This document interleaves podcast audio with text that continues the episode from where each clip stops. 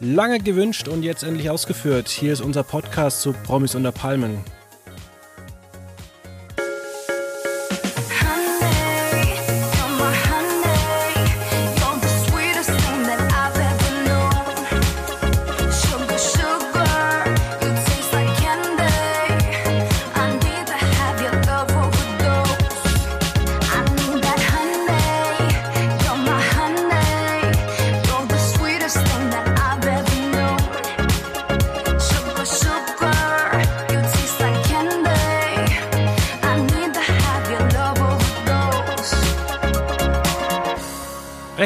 Willkommen bei Quotenmeter FM hier in unserer kleinen, schönen Runde äh, mit meiner Wenigkeit, aber natürlich mit David Krischek.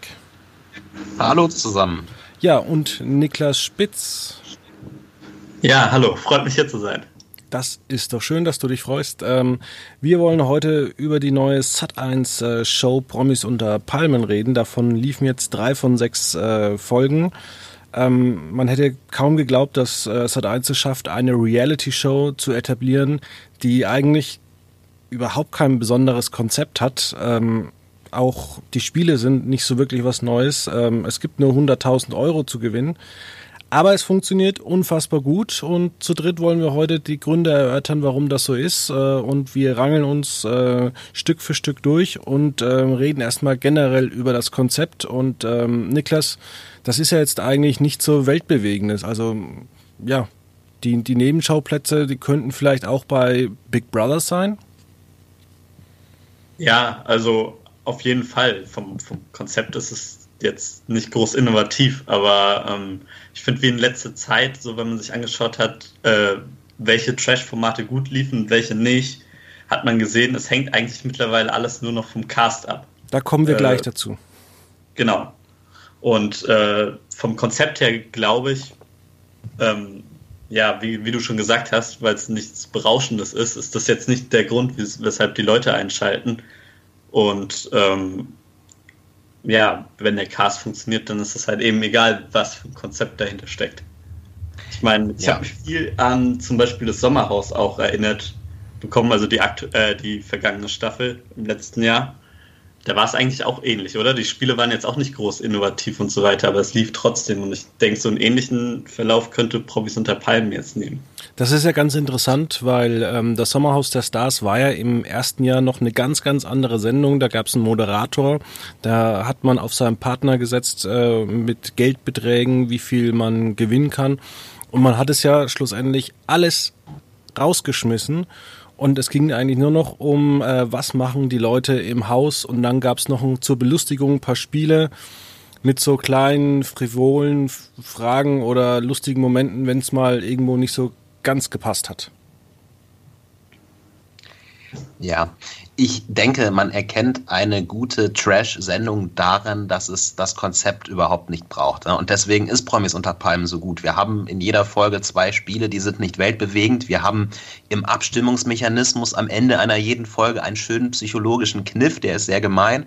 Aber sonst gibt es da nichts Vorgeschriebenes. Ja? Und die Dschungelcamp-Folgen, in denen wir keine 40-minütigen 40 -minütigen Dschungelprüfungen haben, das sind eigentlich die besten. Ja? Und die äh, Sommerhaus der äh, Stars-Staffel, die da keine abgespaceden Konzepte hatte, sondern nur von äh, Michael Wendler und äh, Willi Herren lebte, das war die beste. Ja? Und genauso ist Promis unter Palmen jetzt einfach äh, eine enorm starke Staffel, halt nicht wegen diesen zwei Spielen, sondern weil man Ronald Schill hat, weil man Bastian Jotta hat, weil, weil man äh, diverse Leute aus Love Island und äh, ähm, äh, Promi Big Brother und natürlich äh, Frau Obert hat. Ne? Das zeichnet die Sendung einfach aus.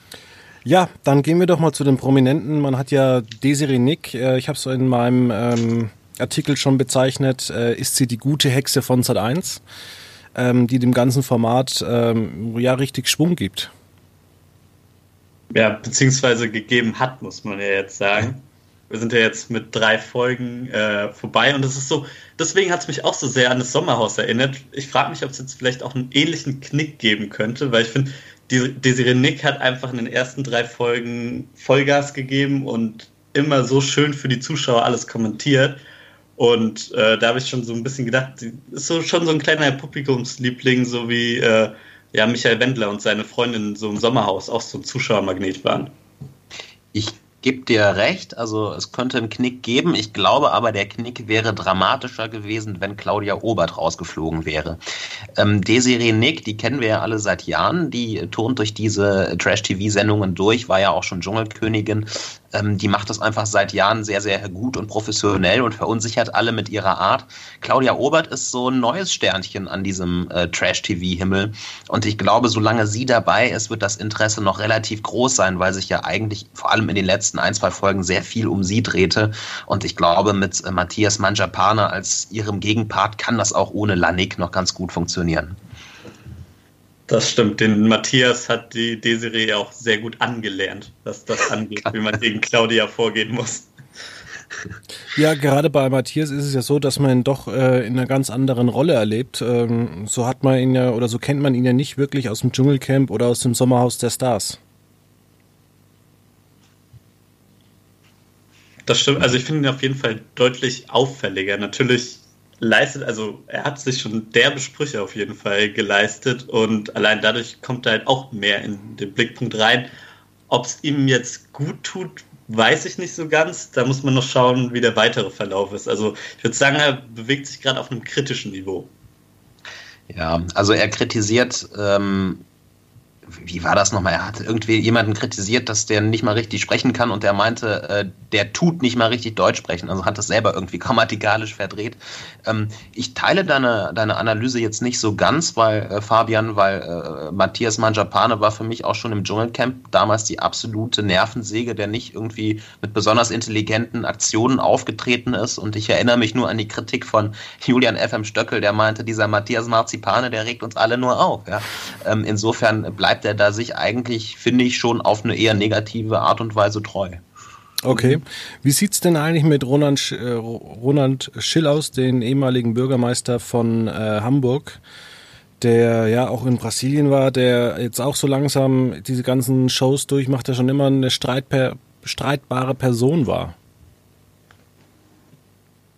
Also es ist auf jeden Fall, es ist interessant, ihm zuzusehen, das muss man schauen. Ich fand es am Anfang äh, in der ersten Folge, als er so eingeführt wurde, eigentlich so ganz erfrischend, wo ich mir dachte, der weiß ganz genau, wieso er hier reingekommen ist, der will irgendwie einfach selbst mit unterhalten werden äh, und äh, stellt ansonsten keine großen Anforderungen.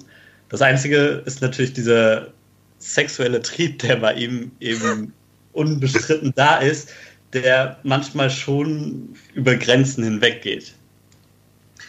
Ja, ich finde, Ronald Schill ist so ein bisschen die ähm, Gegenantwort auf MeToo. Also, das ist eigentlich ein Mann äh, wie aus den irgendwie in den 80ern stehen geblieben. Äh, ich finde, er bringt der Sendung trotzdem enorm viel. Ähm, er macht das sehr gut. Er verbaut sich den Draht zu niemandem. Also ich glaube, er hat keine wirklichen Feinde in der Sendung. Er äh, macht seine Witzchen, teilweise perversen Assi-Witzchen, sage ich mal.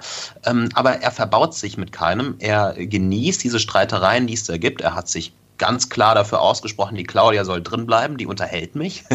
Also dem geht es da vor allem tatsächlich auch um den Spaß. Und er hat natürlich als äh, Jurist und auch als zweiter Bürgermeister von Hamburg, als ehemaliger zweiter Bürgermeister von Hamburg, so eine intellektuelle Komponente. Die hat Meinst natürlich du? ein Matthias Manjapane nicht. Äh, ich meine, die Witzchen, die er macht, die sind natürlich schon äh, teilweise ein bisschen ausgefuchster und witziger als das, was die anderen da produzieren. Äh, deswegen ist er für das Gelingen der Sendung, finde ich, auch sehr wichtig. Wie sieht es dann bei euch mit der Einschätzung von Bastian Jotta aus? Hm, also ich finde, ähnlich wie bei seinem Auftritt, den er im Dschungelcamp zum Beispiel hat, er so irgendwie so ein totaler Blender. Er tut so, wie als hätte er groß viel zu sagen und würde so ein bisschen auch fast schon über allen anderen stehen. Manchmal denkt er so, er wäre mega intellektuell und gleichzeitig auch irgendwie äh, voll fit und der perfekte Motivator. Und am Ende, wenn dann irgendwie Leistung kommen muss, kommt nichts. Beziehungsweise dann ist er sich auch selbst nicht treu und ähm, ja, springt von einer Meinung zur nächsten. Ja, ähm, Bastian Jotta bleibt sich da auf jeden Fall auch treu. Und ähm, ganz allgemein muss ich sagen, was äh, Promis unter Palmen wirklich in Rekordzeit gut gelungen ist. Und ich glaube, auch das ist ähm, ein Erfolgsrezept der Staffel. Du hattest zu jedem sofort eine Meinung. Oder es dauerte nicht lange, bis du zu jedem eine Meinung hattest, bis der Charakter klar abgesteckt war. Ja, entweder sind die Charaktere sehr dankbar oder man hat in der Postproduktion wirklich darauf geachtet, dass man die Charaktere so sehr schön zuschneidet. Also von den zehn Leuten, die am Anfang drin waren, ich würde sagen, ich kannte fünf und fünf waren mir kein Begriff aber Sat1 hat es wirklich in Rekordzeit hinbekommen, dass man zu jedem eine Meinung hatte, dass man bei jedem wusste, okay, der tickt so, der ist mit dem und der kann mit dem nicht. Ähm, ich glaube, das ist das eigentliche ähm, Kunststück. Und dann hat die Zusammenführung dieser zehn halt einfach auch ähm, hervorragend geklappt. Jeder hatte seine Rolle und dann lässt man sie aufeinander los und das Ergebnis, ja, das ist herrliches Trash-TV. Ja, aber warum hat es jetzt auf einmal so funktioniert? Da muss man sich ja mal wirklich fragen, es hat eins macht seit Jahren so viel ähm, intellektuellen Schrott, also wirklich noch nicht mal Guilty Pleasure. Und auf einmal läuft so ein Format äh, erfolgreich. Also vor zwei Monaten hat man Big Brother gestartet. Man krebst damit irgendwie bei fünf Prozent rum. Ähm, war das vielleicht der Vorteil, dass keiner irgendwie dieses Format ernst genommen hat bei Sat 1? Äh, ja, hat man geglaubt, das wird eh kein Erfolg und dann hat man einfach mal ein paar Leute machen lassen. Also ich weiß nicht, warum man es auf einmal hinbekommt, so ein Format äh, vernünftig zu gestalten auf RTL-Niveau. Ähm, ja, man muss ja immer sagen, das ich habe das, ein Lob. Ja, ja, ja ich habe das äh, letztens mal gehört, irgendwie. Ähm, ich glaube, das war bei sanft und sorg, nee, fest und flauschig. Ähm, Sat 1 war immer irgendwie so der billige Abklatsch. Obwohl der Sender eigentlich äh, einen Tag früher auf Sendung gegangen ist. Aber irgendwie komischerweise schaut man schon immer irgendwie mehr RTL als man Sat 1 anguckt, und ich habe auch diese Woche, als man diesen Ableger von Niedrig und Kuhn geschrieben hat, es ist irgendwie erstaunlich, dass Sat 1 äh, ja, seinen eigenen Zuschauer nicht befriedigen kann. Also dass man zum Beispiel am Vorabend so dermaßen daneben langt. Also warum ist man auf einmal so erfolgreich mit dem, was man macht? Zumindest bei Promis unter Palm. Ich, ich finde es übrigens sehr schön, wie du es irgendwie geschafft hast, erstmal muss man Promis unter Palmen wieder loben, wie, wie du es dann wieder geschafft hast, seit eins doch wieder so ein bisschen nach unten zu drücken, um auf den Rest wieder zu schauen. Ähm, bei äh, Promis unter Palmen würde ich jetzt sagen, vielleicht hat man auch einfach von RTL so gelernt, weil man hat gesehen, so äh, letzte Zeit waren die Trash-Formate von RTL immer dann erfolgreich, wenn man den Cast einfach machen lassen hat und irgendwie so eine bunte Mischung gefunden hat. Und das fand ich nicht direkt von Anfang an auch sehr erfrischend, äh, dass die meisten, die da reingekommen sind, sich selbst nicht so ernst genommen haben und genau wussten, wo sie da reingehen. Sie wissen, ja gut, wir brauch, ich brauche ein bisschen Kohle, ich brauche Aufmerksamkeit und was hier drin passiert, ist sowieso, muss sowieso keiner ernst nehmen, also können wir auch ein bisschen drüber sein und liefern dadurch optimale Unterhaltung. Das ist so ein bisschen so das schlauer gelöste Konzept von, äh, im Gegensatz zum Beispiel zu so einer Danny Büchner im Dschungelcamp, die ja auch ständig meinte, ja, sie ist die volle Reality-TV-Expertin äh, und weiß genau, wie dieses Format läuft und was die Zuschauer haben wollen. Was sie aber allen so sehr aufgebunden hat, dass es allen auf die Nerven ging. Und ich finde, hier wurde es am Anfang, so als die Charaktere eingeführt wurden in äh, Promis unter Palmen, so ein bisschen dezent klar gemacht, so, ja, die meisten haben eine Ahnung, was für eine Art von Format das hier so ist und äh, nehmen sich selbst nicht zu ernst und das hat dann alles so schön aber den eigenen Lauf genommen, weil man es nicht die ganze Zeit ständig von den Promis nochmal vor Augen bekommt. Ja, äh, man muss natürlich zum einen sagen, Sat1 hat sich ja nicht nur inhaltlich, sage ich mal, von RTL inspirieren lassen, man hat sich ja auch in Sachen Cast, sage ich mal, sehr bei der Mediengruppe bedient. Ja, also Matthias Manjapane kennen wir von RTL, Vox, Ernesto Monte äh, äh, kam ständig in den Dschungelcamp-Moderationen dieses Jahr vor. Desiree Nick hat Dschungel schon mal gewonnen ähm, ähm, Carina Spack äh, vom, vom Bachelor bekannt. Also man, hat's, man hat ja gefischt in diesen Kölner Gewässern, sage ich mal. Und insofern ist man da vielleicht auch kein großes Risiko eingegangen. Man hat einen Jota genommen, der steht für eine der inhaltlich stärksten Dschungelstaffeln ever. Ähm, ne, insofern ist man da kein großes Risiko eingegangen, hat sogar noch eine Sollbruchstelle eingebaut mit äh, Tobias Wegener und äh, äh, Janine Pink, die ja ein Pärchen waren kurzzeitig und die man da jetzt beide in das äh, Haus verfrachtet hat. Ja, wieso läuft die Show besser? Also man hat beim Cast einfach geschaut, dass man nichts falsch macht und ich glaube, man hat es nicht auf gut Glück gemacht. Ich glaube, das war schon kalkuliert. Dafür ist mir die Preissumme von 100.000 Euro zu hoch, als dass man mal sagt, wir probieren es mal. Und äh, warum Big Brother äh, langweilig ist und die Sendung gut?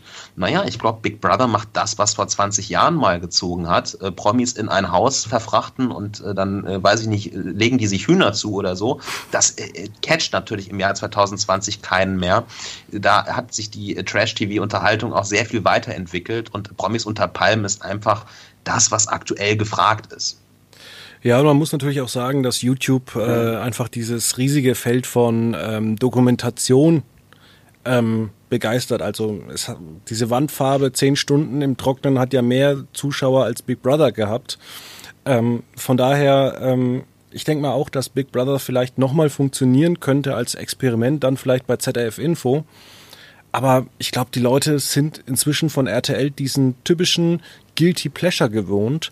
Einfach Lästereien, weil was, was zieht denn heutzutage noch? Sind es die Spiele? Die hatten wir alle schon in anderen großen Spielshows, vielleicht besser, vielleicht lustiger, vielleicht aber auch, ja, vielleicht ist der Markt halt auch übersättigt mit Spielshows. Auf der anderen Seite, was Big Brother immer wieder versucht, ist äh, diese sexuelle Ko Komponente, wo ich mir auch jedes Mal und schon oft in diesem Podcast erwähnt habe, wenn irgendeiner äh, geil vorm Fernseher sitzt und sich denkt, boah, geil, ich sehe Brüste, dann nimmt er sein Handy oder setzt sich vorm Rechner und guckt sich alles kostenlos im Internet an. Da braucht man irgendwie kein, äh, keine Frau äh, bei Big Brother, die sich unter, der, unter die Dusche stellt. Also kann es wahrscheinlich nur noch der, der Streit, die Lästereien sein. Und wir leben ja sowieso in so einer ähm, Gesellschaft, wo Harmonie immer ganz nach oben oder ganz hoch geschrieben wird. Gibt ja auch kaum noch richtige Streitereien. Äh, wenn man so ein paar ähm, auch ähm, Instagram-Leute oder Prominente sich mal genauer anschaut, die stehen ja alle für keine Meinung mehr. Die wenigsten haben eine Meinung, die sie auch wirklich irgendwie mal austragen.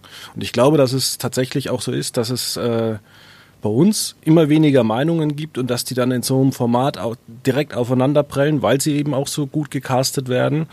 Und dass das natürlich auch für den Zuschauer mal interessant wird. Also ich weiß nicht, wie ihr das seht, aber wenn ich, äh, ich bin einzige, ich bin einer der wenigen in meinem Freundeskreis, der auch mal sagt, nee, hey, das fand ich jetzt nicht gut, was du da gemacht hast, das war jetzt äh, Schmarrn, ja. Die, meisten, die sagen immer, ja, war okay, ja, okay, aber eigentlich hintenrum, naja, hm, hat mir jetzt nicht so gefallen.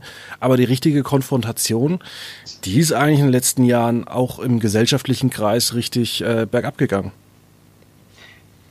Ja, man versucht als Promi heutzutage natürlich viel glattgeleckter dazustehen, als das vielleicht noch vor 15, 20 Jahren der Fall war. Ne? Weil du unter Dauerbeobachtung stehst durch das Internet, weil du dich auf Instagram selbst versuchst zu vermarkten als irgendwie perfekte Marke oder so.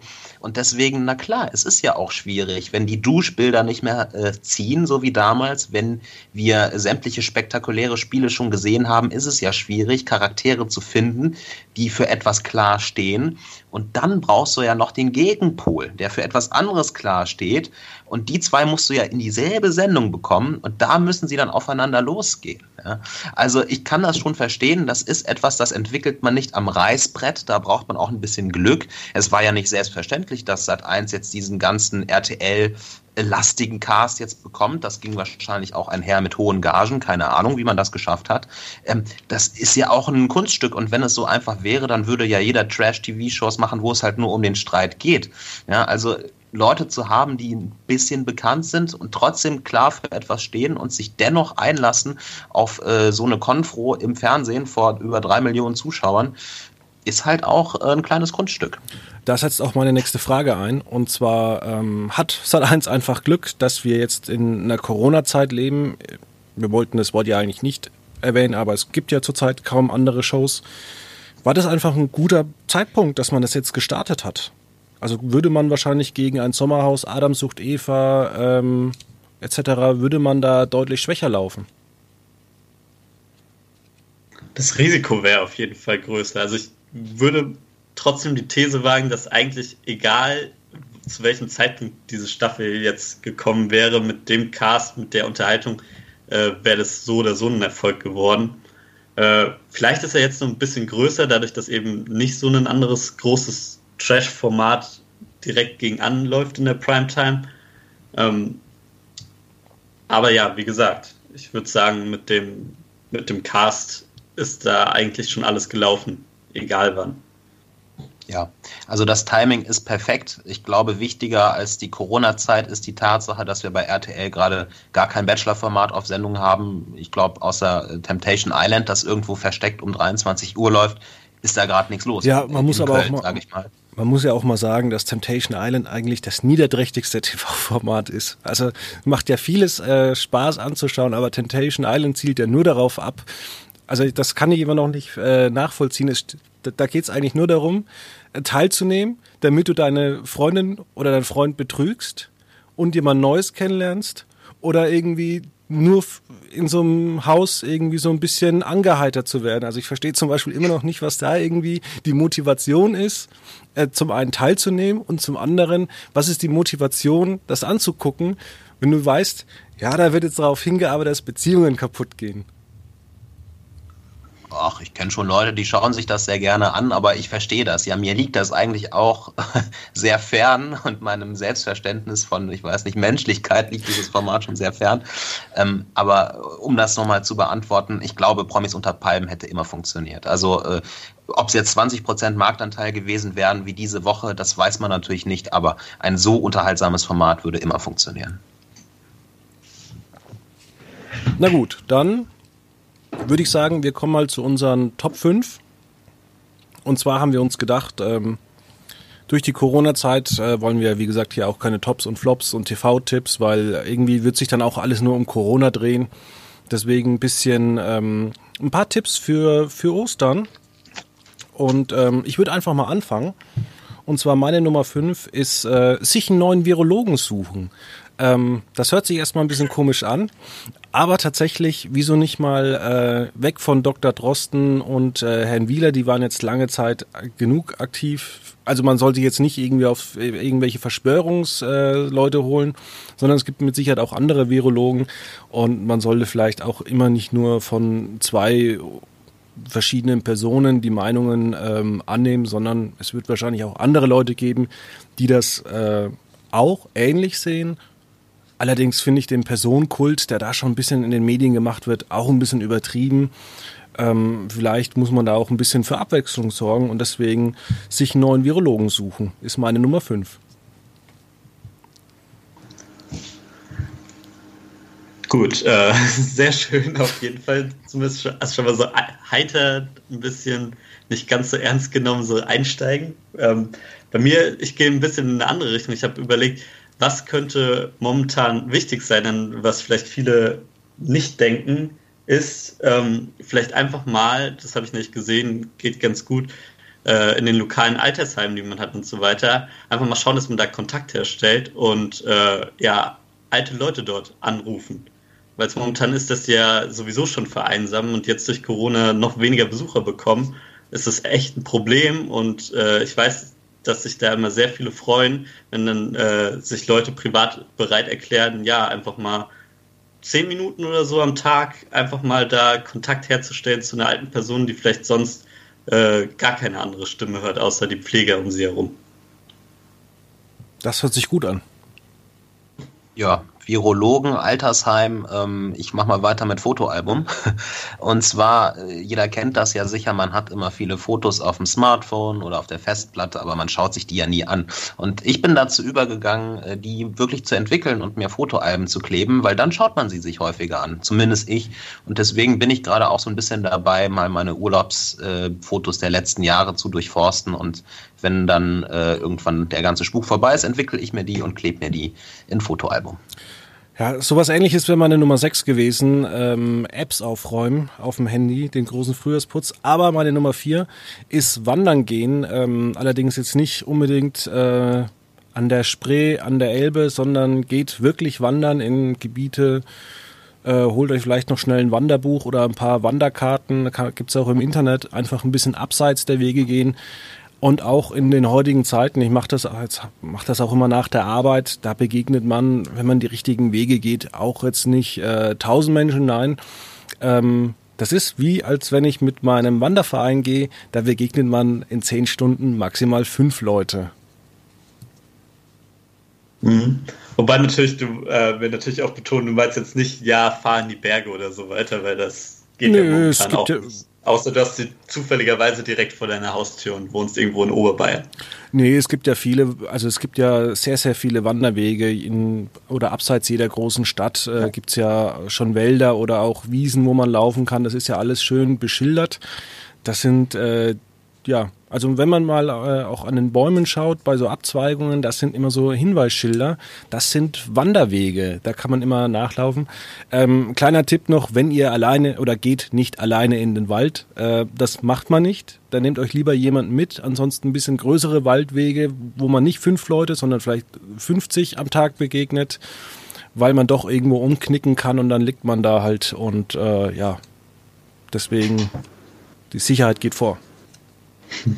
Ja.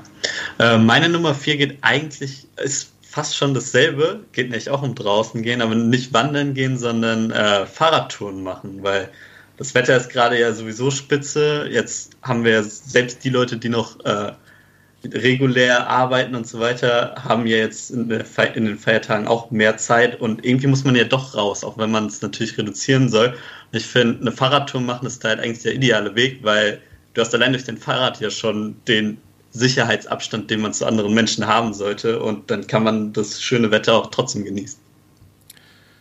Ja, das hat auch ähnlich was mit meiner Nummer drei zu tun, das kann man verbinden. Und zwar mein Tipp äh, ist Bahnfahren. Da begegnet man ganz, ganz wenig Leuten zurzeit. Und wieso nicht mal äh, aus seiner Stadt oder von seinem Dorf äh, mal äh, ja nach Buxtehude oder Eimsbüttel oder sowas fahren, sich da ein bisschen umgucken. Äh, es gibt ja so viele Sachen oder ja die kleineren Ortschaften, die man so kennt, die kleineren Kreisstädte, dort mal ähm, hinfährt. Wie gesagt, Bahn fahren. Man kann auch nur Bahn fahren. Warum nicht mal von Würzburg einfach mal nach Hamburg, äh, da kurz was essen und wieder zurück. Ähm, ist ja nichts los auf den Straßen, also über, aber übertreibt es nicht. Aber wenn ich dann immer so höre, dass im aktuell im ICE ähm, sieben Leute im Großraumwagen sitzen, dann äh, ist das mitunter weniger gefährlich, als wenn ich bei uns hier am Main oder vielleicht in Berlin an der Spree äh, durch die Gegend laufe. Wobei ich da mal einschränken, also ich weiß nicht, dass das jetzt so mein Halbwissen, aber ich würde sagen, es ist momentan ja nicht wirklich gern gesehen, dass du jetzt irgendwie einfach mit dem Zug mal nach Hamburg fährst, um kurz mal Hamburg zu genießen und wieder zurück. Also Dann fahr nur bis Celle. Soll ja eigentlich nicht Sinn der Sache sein. Dann fahr, wie gesagt, nur bis nach Celle und zurück. Da ist auch weniger los. So, ich glaube, wir haben David einmal auf jeden Fall übersprungen, deswegen dass du dich gerne Ach, wieder zu Tatsächlich, ich, ich, ich habe mir vorgenommen, so lange zu warten, bis das mal jemandem auffällt. Nein, Spaß. Ähm, nee, also ich habe auch eine unspektakuläre 4, das ist nur Joggen gehen, deswegen ist schon gut, Fabian, dass wir das ausgeklammert haben nach Fahrradfahren und äh, ähm, ja, kann ich da jetzt nichts weiteres zu beitragen, also meine Nummer 4 nur Joggen gehen. Ah, ich meine, es stimmt ja auch so, gerade mit Corona kann man sich mit den Leuten, wenigen Leuten treffen. Da sind dann die Maßnahmen, wenn man nach draußen geht und so sehr beschränkt. Deswegen ist ja nicht verwunderlich, dass wir was Ähnliches vorschlagen, würde ich sagen. Ähm, da wir ja immer noch hier bei Quotenmeter uns um Film und Fernsehen kümmern, habe ich gedacht, bei der 3 ähm, habe ich überlegt, so was mache ich an Ostern eigentlich auch immer sehr gerne. Und äh, da man mit der Familie da ja auch zu Hause sitzt, äh, ich denke, jeder von euch oder bei jedem von euch gibt es in der Familie so ein, zwei Klassiker oder so, die man gerne als Film immer wieder schaut, weil irgendwie die ganze Familie sich darauf einigen kann und das schon fast so eine Art Ritual geworden ist. Und ähm, das ist auf jeden Fall, finde ich, immer wieder eine schöne Sache, wenn man an Ostern Zeit hat, sich zusammen auf die Couch zu setzen und einfach gemütlich das zu schauen, wo man weiß, jeder hat dran Spaß. Ist jetzt wieder der David dran? Ich glaube schon. Gesagt. Ja. So, und äh, damit wir jetzt auch inhaltlich mal äh, einsteigen, ähm, ich kann es über Ostern leider nicht mehr machen, weil ich es schon zu Ende geguckt habe. Aber Haus des Geldes, Staffel 4, äh, für alle Leute, die äh, Fans von Haus des Geldes sind, auch das kann ich äh, wieder sehr empfehlen. Ich habe äh, die acht Folgen innerhalb kürzester Zeit äh, am Stück angeschaut und äh, ja, es ist wieder eine sehr interessante Serie mit vielen spannenden Wendungen. Und wer dann noch Lust hat, kann am Sonntag bei quotenmeter.de mein Fazit zu Teil 4 lesen. Ja, und dann ist das Osterfest ja auch schon fast wieder rum. War das jetzt deine Nummer 3 oder Nummer 2? Ich glaube die Nummer 3. Das war meine Nummer drei, jetzt folgt deine Nummer zwei. Genau. Meine Nummer zwei ist mal was Außergewöhnliches und zwar neues Essen bestellen. Man kann in der Corona-Zeit, äh, gibt ja bei diesen ganzen Liefer-Apps, gibt's neue Restaurants. Also man kann auch mal sagen, ich äh, esse ähm, indisch oder ich hole mir äh, was vom Japaner oder äh, ja, irgendwie ähm, irgendwas anderes, mal ein Restaurant ausprobieren, irgendwelche Speisen, die man noch nicht gegessen hat. Denn man ist ja nicht im Restaurant und man muss es ja nicht aufessen und kann, wenn es wirklich echt nicht schmeckt, wegschmeißen und braucht dann auch äh, kein schlechtes Gewissen zu haben, wie im Restaurant, wo man dann äh, das Ganze in sich reinknört und eigentlich überhaupt gar keinen Hunger hat. Also einfach mal neues Essen ausprobieren und damit unterstützt man auch die Lokale vor Ort. Ja, du gehst auch schon, weil meine, meine Nummer zwei geht auch in die Richtung Essen und zwar auch so, ich hätte jetzt gerade gesagt, weniger Neues probieren, aber ähm, ich hätte gesagt, man hat ja Ostersonntag und Montag und man muss ja nicht an beiden groß fett selbst kochen, deswegen wäre jetzt auch so mein Tipp gewesen, an einem von den beiden Tagen einfach äh, das Lokal, was man bei sich in der Nähe hat, was äh, man eigentlich so am liebsten hat und sich immer wieder gefreut hat, dahin zu gehen, einfach irgendwie unterstützen und sich da äh, was zu holen. Die freuen sich dann sicher über Ostern. Ja, das äh, ist eine gute Idee. Ich habe leider nichts Kulinarisches in meinen Top. Ein Buch auf 2, das ich in den letzten äh, Wochen gelesen habe in der Corona-Zeit. Das heißt 21 Lektionen für das 21. Jahrhundert. Das ist äh, von einem israelischen Historiker verfasst, äh, Harari, und ähm, hat mich sehr zum Nachdenken angeregt über die großen äh, Dinge des Lebens, sage ich mal. Und das kann ich wirklich jedem sehr empfehlen. Hört sich interessant an. Meine Nummer eins ist was, äh, was viele schon mal machen wollten, aber immer Angst hatten, dass das ein Problem wird. Ähm, in der heutigen Zeit kann man das aber machen. Ähm, und es ist dann auch irgendwo, sagt der Bekannte dann, naja, hm, hättest es machen müssen, aber eigentlich verstehe ich dich auch. Es geht ja um uns alle. Äh, es war schon immer sehr beliebt in der deutschen Bevölkerung. Leute melden. Wirklich? oh Mann, das ist echt der deutscheste Tipp direkt auf der Eins hier. Ja, also wieso nicht mal dann die Polizei anrufen, wenn der Nachbar irgendwie noch seinen Schwager einlädt äh, in, zum Grillen. Ähm, ja, soll man ja eigentlich machen. Deswegen meine Nummer eins hatten viele sicherlich mal vorzumachen. Also macht das gerne, aber erstmal das Ordnungsamt anrufen, bevor ihr dann den Notruf wählt. Oh Mann, ey, bitte, bitte nicht. Das, ich kann nur eine Anekdote erzählen vom Kumpel von mir. Der äh, hat mit seiner Schwester zusammen im Gartenhäuschen äh, ein bisschen Shisha geraucht und äh, laut Musik gehört. Und keine halbe Stunde später stand die Polizei vor der Tür, weil irgendjemand aus der Nachbarschaft angerufen hat, dass hier eine illegale Corona-Party stattfinden würde. Und dann durften erst mal alle schön mit Ausweis erklären, dass wir doch alle zu einer Familie gehören. Ja, aber es gibt halt auch viele Leute, die das äh, immer wieder ähm, ja, ausnutzen, irgendwelche Partys machen, irgendwelche Clubs oder so, die aufmachen oder Kneipen. Äh, man hat es ja auch gelesen, in äh, Sylt werden jetzt ähm, Urlauber mit einheimischen Kennzeichen eingefahren. Deswegen, ja, man muss das Ganze ja nicht noch äh, verschlimmern. Äh, also dann würde ich mal mit meinem äh, okay. Top-Tipp weitermachen. Und da äh, habe ich mir ehrlich überlegt, was ist gerade so die Serie oder das, was ich ähm, am meisten äh, oder mir am meisten gefällt, wo ich mich jedes Mal wieder auf die neuen Folgen freue. Und das ist einfach, ich hatte schon mal in einem früheren Podcast erwähnt, Star Wars The Clone Wars für mich die finale Staffel. Ich bin einfach ein riesen Fan der Serie und dachte vor ein paar Jahren noch nicht, dass das irgendwie noch fortgesetzt werden würde. Und äh, erfreue mich einfach sehr dran, wenn jeden Freitag gerade neue Folgen erscheinen über Disney Plus und äh, das Projekt wirklich noch zu Ende gesetzt wird. Und bisher gefällt es mir sehr. Ja, ich überlege ja seit zweieinhalb Minuten, wie ich das, was Fabian hier ironisch augenzwinkernd an Tipps äh, gibt, wieder ähm, an Ernsthaftigkeit ein bisschen aufwerten kann. Äh, da ist mir eingefallen, ähm, Jung und Live. Also das ist ein neues Format von äh, Thilo Jung. Ich mag seine Podcasts oder seine Interviews sehr, die er im Rahmen von Jung und Naiv führt. Ist natürlich ein bisschen schwierig jetzt in der äh, Corona-Zeit und äh, das neue Format von den Jungs heißt äh, Jung und Live.